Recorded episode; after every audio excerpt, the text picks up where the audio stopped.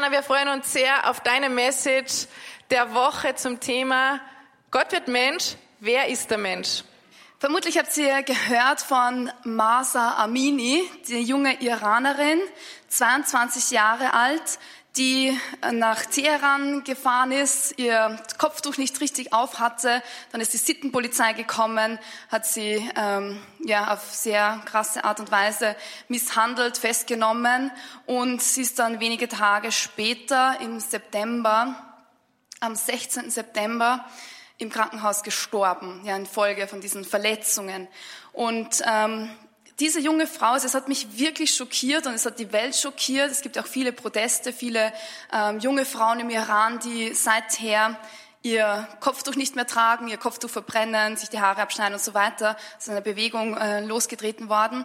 Aber es hat mich wirklich massiv erschüttert. Und ähm, die Frage ist, okay, wie kann das sein, dass es eine dass es Leute gibt, dass es Menschen gibt, die sagen, wenn du dein Kopftuch nicht richtig trägst, das ist moralisch verwerflich, das ist schlecht, dann bist du des Todes. Ja. Und dann merken wir, da sind wir irgendwie angelangt an den Abgründen des menschlichen Seins, ja, weil das, was wir denken, ist, das ist total unmenschlich. Es ist unmenschlich. Es ist unmenschlich, dass Leute sterben müssen, weil man das Kopftuch falsch trägt. Und diese junge Frau ist ein Mensch und auch die Leute, die sie ähm, ja so brutal behandelt haben, sind auch Menschen, aber sie handeln unmenschlich. Ein anderes Blitzlicht, heute Morgen bin ich mit dem Fahrrad hierher gefahren, dann sehe ich einen älteren Herrn mit einem großen weißen Bart, es war nicht der Nikolaus, aber äh, er ist zu einer Bettlerin gegangen, die am Boden gesessen hat, es ist auch kalt in der Früh, und er geht zu ihr hin und küsst dir die Hände und gibt dir eine Schokolade. Das hat mich wirklich berührt. Ich meine, hätte einfach die Schokolade ja so geben können, aber er hat dir die Hände geküsst, irgendwie so, so einer liebevollen Geste, was mich einfach extrem berührt hat. Und ähm, wir kommen zu dieser Frage, okay, was ist der Mensch? Also an, angesichts der Gewalt und angesichts seiner Würde. Ein gewisser Ferdinand von Schirach, Philosoph, er sagt, der Mensch kann ja alles sein. Er kann Figaros Hochzeit komponieren, ein Bild wie der Mönch am Meer malen oder das Penicillin erfinden. Oder er kann Kriege führen, vergewaltigen und morden. Es ist immer der Mensch. Die Frage, wer der Mensch ist, beschäftigt die ganze Menschheit. Ja, die ganze Menschheit fragen wir uns, wer ist eigentlich der Mensch? Was ist der Mensch? Und es gibt in der Wissenschaft viele Disziplinen, die sich die ganze Zeit nur mit dieser Frage beschäftigen. Ja, in der Medizin zum Beispiel. Die Medizin versucht die ganze Zeit zu verstehen, wie funktioniert eigentlich der menschliche Körper. Einige Dinge davon haben wir schon herausgefunden, aber ganz viel ist noch im Dunkeln. Ja, und dann immer mehr gibt es neuere Erkenntnisse und merkt, wow, das ist einfach so ein Universum. Der Mensch ist sowas ähm, Unverständliches, sowas Tiefes. Es gibt immer noch mehr zu entdecken und zu staunen. Es gibt die biologische Anthropologie, also Lehre der menschlichen Körper, die sich die ganze Zeit damit beschäftigt, wie der Mensch funktioniert, wie der menschliche Körper funktioniert. Die ganze Philosophie, ja, das ist noch einmal eine andere Richtung. Als Ganzes beschäftigt sich mit eben, okay, was ist eigentlich der Mensch? Was können wir erkennen? Und im Speziellen dann die philosophische Anthropologie. Und es gibt eine eigene Epoche, die der Mensch ins Zentrum gestellt hat ähm, und seine Entwicklung. Das ist der Humanismus. Ja. Der Humanismus hat gesagt, okay, der Mensch muss im Mittelpunkt des Weltgeschehens sein und man versucht irgendwie den idealen Menschen zu zeichnen, ja, der dann in verschiedenen Künsten, in den antiken Künsten und so weiter sich auskennt, in Sprachen und so weiter und versucht irgendwie zu herauszufinden, was macht den Mensch zum Menschen, wie kann er sich immer tiefer entwickeln. Und aus dem Humanismus kommt eine weitere Strömung, mit der wir auch sehr äh, stark konfrontiert sind in unserer Zeit. Das ist der Transhumanismus. Ja? Der Transhumanismus versucht den Humanismus noch ein bisschen weiterzubringen, übersteigt ihn auch ein bisschen und sagt, okay, was, ab wann ist der Mensch eigentlich kein Mensch mehr? Also im Grunde geht es darum, den Menschen durch technische, biologische, chemische Fortschritte so weiterzuentwickeln, ähm, dass er sich selber übersteigt. Ja, zum Beispiel Gentechnik, dass man schauen, man kommt dann auch an moralische Fragen, so inwiefern darf man künstlich einen Menschen herstellen? Oder wie viele Organe kann man auswechseln, ähm, bis das der Mensch vielleicht gar nicht mehr derselbe Mensch ist, sondern ein, ein anderer Mensch. Wie, wie kann man künstliche Intelligenz fördern, so dass der Mensch ähm, ja, vielleicht seine Gehirnaktivität mit einem Computer unterstützt. So sind echt sehr ähm, schwierige Fragen, die sich, die in der Bioethik dann beantwortet werden sollen, ja, und man sich fragt, okay, darf man das? Ist das irgendwie, gibt es da eine Grenze? Ja, so was äh, bewahrt die Identität des einzelnen Menschen? Inwiefern kann äh, künstliche Intelligenz ihn fördern und wo wird es irgendwie unmoralisch? Also wilde Fragen.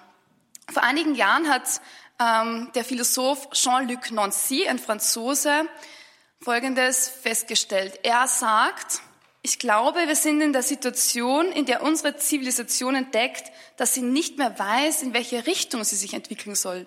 Es ist klar, dass die Technik keinem präzisen Zweck mehr folgt, sondern im Gegenteil. Sie schafft neue Zwecke, die umgehend zu Mitteln werden für neue Zwecke, die wiederum zu Mitteln werden. Und wir wissen nicht, warum eigentlich. Das, was er feststellt, ist, dass die Gesellschaft sich in einer Sinnkrise befindet. Ich glaube genauer gesagt, der Mensch als Ganzes befindet sich in einer Sinnkrise. Es scheint sich das Sinnproblem Mensch, seine abgründige Rätselhaftigkeit im Fahrwasser ruheloser Forschung am Mechanismus des Lebens noch zu verschärfen. Also irgendwie stellt sich diese Frage in unserer Zeit noch mehr, was ist der Mensch? Ja, wir haben verschiedene Krisen um uns herum, also Corona angefangen, Wirtschaftskrise, Energiekrise, Krieg und so weiter. Da stellt sich irgendwie diese Frage, okay, was ist unser Leben? Ähm, und, und was ist es wert? Ja? Und wir merken, okay, es gibt sehr hohe Selbstmordraten, viele Menschen, die sich überhaupt diese Sinnfrage existenziell an sich persönlich stellen und sagen, okay, warum existiere ich überhaupt?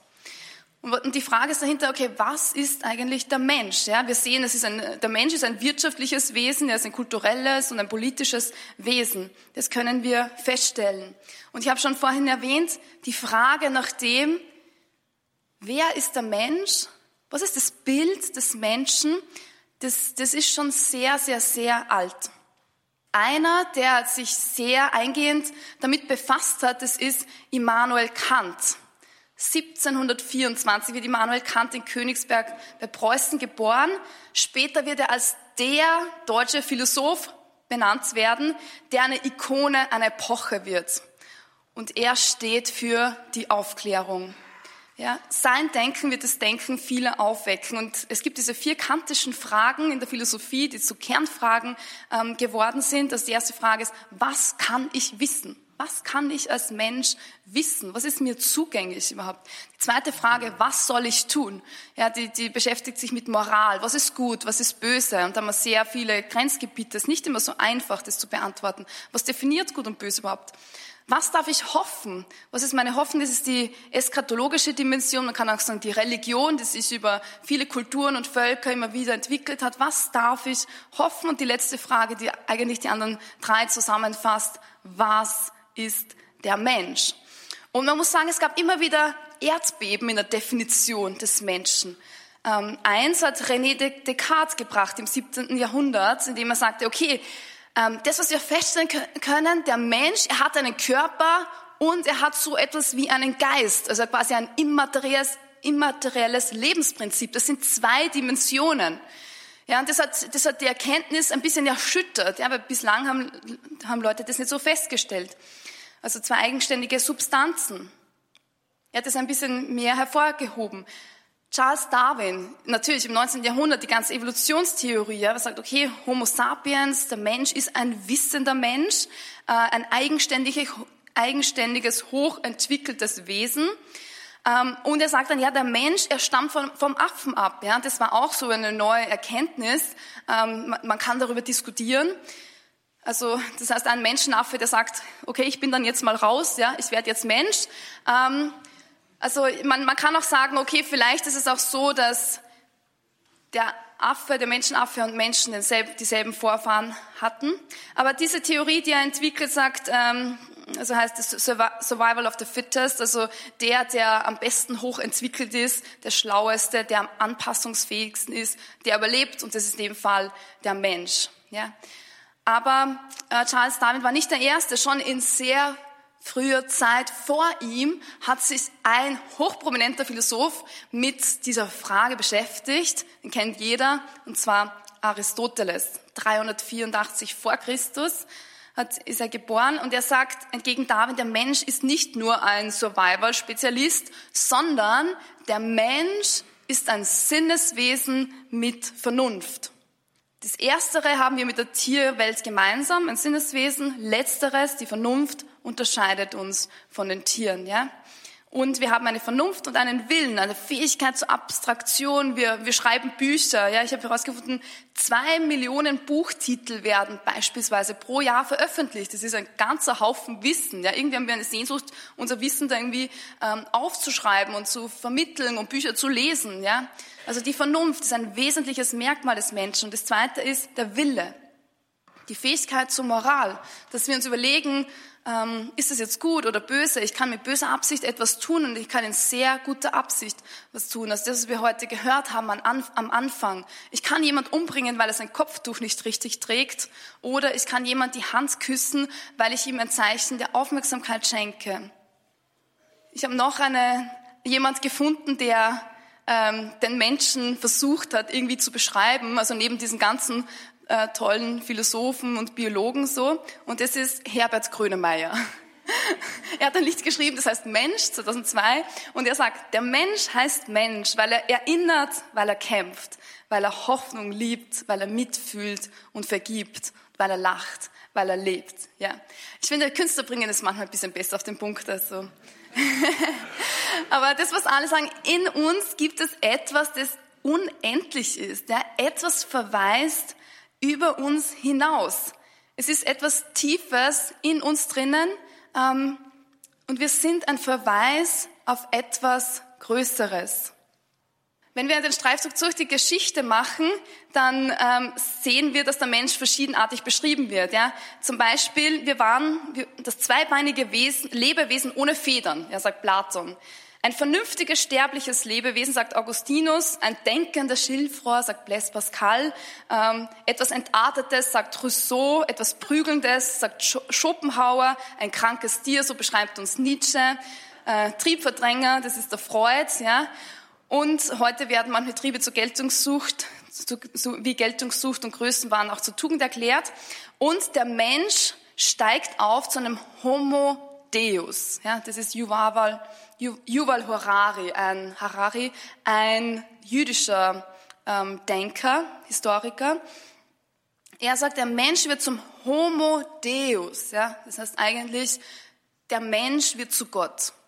Zu einem Gottmenschen, wenn man das wörtlich nimmt. Ich glaube, Harari trifft einen Punkt, aber ich bin mir nicht ganz sicher, ob es auf den Punkt bringt. Das, was er sagt, ist, der Mensch will eigentlich sich selber Gott sein. Er hat die ganze Technik, er hat die ganze Entwicklung, den ganzen Fortschritt und sagt, okay, was haltet mich davon ab, dass ich selber Gott bin? Und das, was wir sehen, ist, der Mensch lebt aber dadurch an seiner Identität vorbei. Er sieht sich dann nicht mehr als von Gott geschaffen an und äh, es reicht aber irgendwie trotzdem auch nicht aus, sein eigener Gott zu sein. Und ich möchte jetzt mit euch einen Blick in die Bibel werfen. Was sagt eigentlich die Bibel über das Wesen des Menschen? Des Menschen.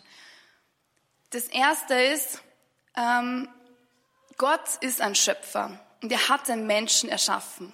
Wir sehen, dass ähm, der Mensch in seinem tiefsten Wesen ein Verweis ist.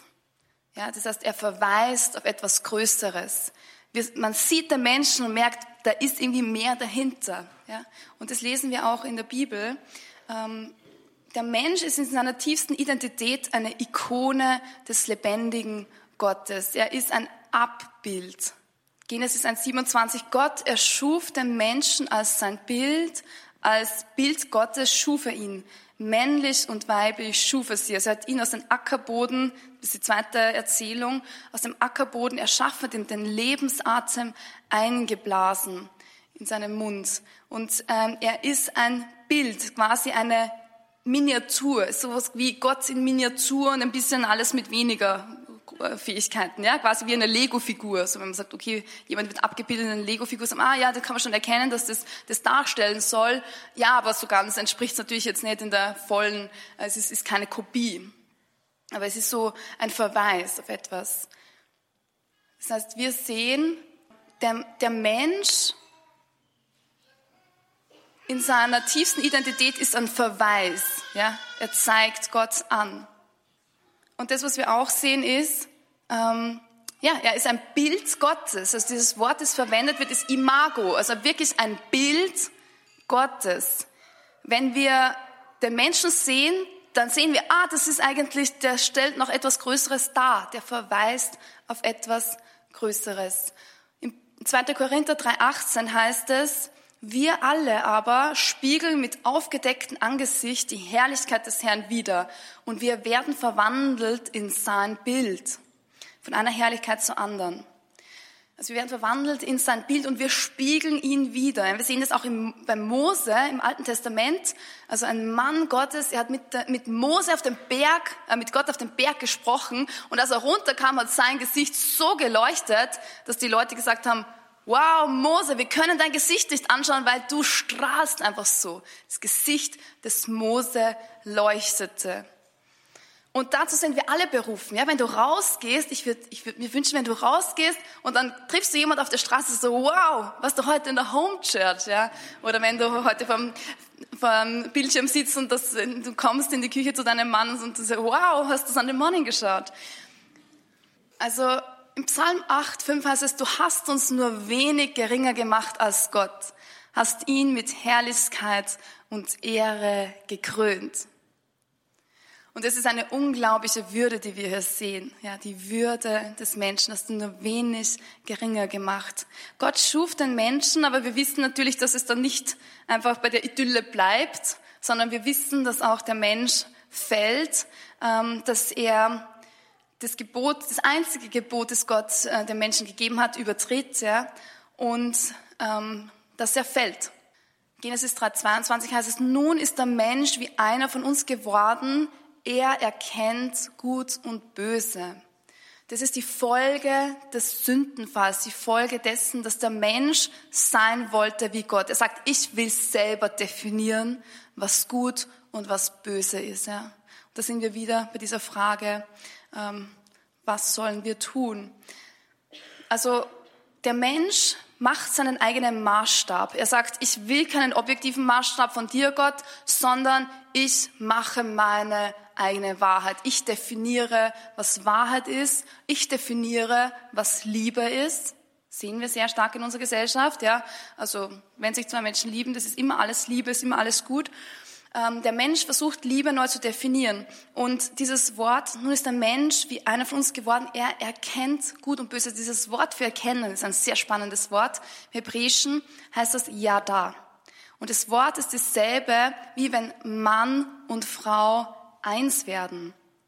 Wenn sie miteinander schlafen, wenn sie tiefste Intimität haben. Das heißt, hier steht eigentlich, ähm, er, der Mensch, hat tiefste Intimität mit Gut und mit Böse. Also Harari sagt, der Mensch versucht, wie Gott zu sein, ein Homo Deus, ein Gottmensch. Und wir sehen hier eine Antithese, die Gott setzt, nämlich Gott zeigt uns, wie man Mensch wird.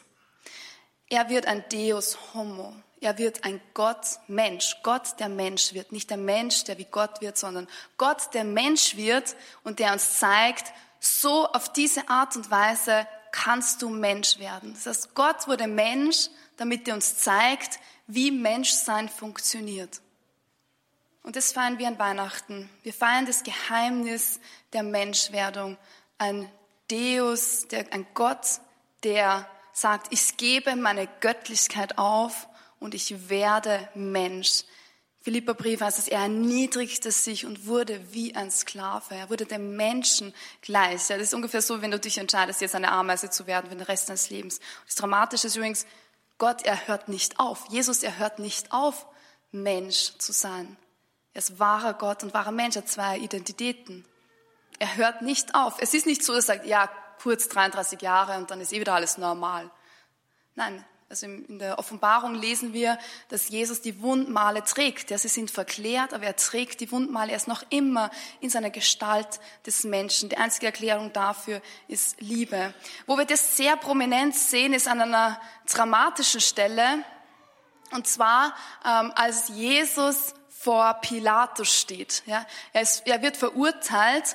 Ähm, weil er sagt, weil er diesen Anspruch hat, dass er Gott ist. Er wird verurteilt aufgrund seiner Identität und er wird es Juden fordern, dass er die schlimmste Strafe erhält. Und Pilatus, er ringt die ganze Zeit, ja soll er, soll er nicht und so weiter. Und dann sagt er, okay, liebe Soldaten, peitscht ihn mal richtig aus, ja. Und das war eine sehr harte Strafe. Also die haben wirklich ähm, die Soldaten oft Leute fast zu Tode gegeißelt. Ähm, und dann kommt er zurück von der Geiselung und von all dieser Verhöhnung und die Dornenkrone wurde ihm aufgesetzt. Und dann steht er vor diesen, all diesen hohen Priester, dem Volk, vor Pilatus, der am Richterstuhl sitzt, ja, der muss jetzt entscheiden, wie geht's jetzt weiter. Und das, was Pilatus sagt, er sagt, ecce homo. Er sagt, seht, da ist der Mensch. Oder seht, der Mensch. Und sehr, sehr einprägsam, sehr bedeutend. Wir sehen hier den Gottmenschen und Pilatus sagt, seht, da ist der Mensch. Und wir sehen das, die Gewalt und wir sehen das ähm, dramatische Handeln, das die Menschheit an dem Gott, an Gott getan hat. Ja, sie hat ihn gegeißelt und hat gesagt, okay, die Dornenkrone bekommst du äh, von mir. Pilatus sagt, seht, da ist der Mensch. Und gleichzeitig ist es ein Verweis auf dieses wie Jesus als Mensch dasteht. Er wurde in allem uns gleich, außer der Sünde. Das heißt, er steht da und er hat geliebt. Er hat die ganze Zeit geliebt. Er hat in völliger Freiheit das Kreuz getragen und er hat sich hingegeben als Mensch. Und warum macht er das? Damit er uns zeigen kann, was er eigentlich mit uns vorhat. Das heißt, er als Gott Mensch will uns hineinholen in seine Herrlichkeit. Die Herrlichkeit Gottes ist der, Leben, ist der lebende Mensch. Das Leben des Menschen ist die Gottesschau. Das heißt, ähm, je mehr wir uns Gott ausliefern, umso mehr werden wir in sein Bild verwandelt. Das sagt übrigens Irenäus von Lyon, ein Kirchenvater, der 200 nach Christus gelebt hat. Gott hat uns einen Rahmen gegeben, um ihn anzuzeigen. Das heißt, Gott, er will, dass wir immer mehr erfüllt werden von seiner Gegenwart und von seiner Liebe. Und das, was Jesus macht, das, was Gott macht, ist, dass er uns in tiefste Gemeinschaft holt, in dieses Ja da, in diese gegenseitige Erkenntnis. Und er will uns vergöttlichen, ja. Er macht uns ihm ähnlich. Er holt uns auf seinem Thron, um mit ihm in der Ewigkeit zu herrschen. Das ist das. Wir versuchen selber Gott zu sein. Es funktioniert nicht. Ja, wir kippen das Ganze ins Negative. Aber wenn wir uns Gott ausliefern, erhöht er uns auf eine dramatische Art und Weise. Das sehen wir übrigens an einer Person, die Gott sich vollkommen ausgeliefert hat. Das ist Maria. Ein junges Mädchen aus Nazareth, die sagt, okay, Gott, ich bin bereit, wildes Vertrauen, zack, geht los. Ähm, sie hat keine Ahnung, aber Gott hat sie überschüttet mit seiner Gegenwart und so, dass sie sehr erfüllt worden ist von Gott. Ja, also das heißt, sie hat sich vollkommen als Mensch ähm, Gott übergeben und ausgeliefert, so dass sie ein sehr schönes Bild geworden ist. Ich glaube, sie steht sehr stark in ihrer Identität als Frau, aber sie ist erfüllt von Gott und wir sehen, wie Gott sie auf krasse Art und Weise erhöht hat. Das heißt, je mehr wir Gott Raum geben, umso mehr werden wir sein Bild, sein Abbild. Wir beginnen ihn immer mehr zu repräsentieren und wir werden ein Bild, das auf Gott verweist. Also Gott hat uns in Jesus einen Prototypen gegeben, wie wir wirklich Mensch sein können. Jesus hat als Mensch gehandelt. Er hat ähm, aus Liebe Dinge getan. Und ich glaube, das ist genau die Liebe, die Hingabe, die uns immer mehr in das Wesen des Menschen hineinholt und uns dadurch auch Gott ähnlich macht, diese tiefste Intimität mit Gott holt.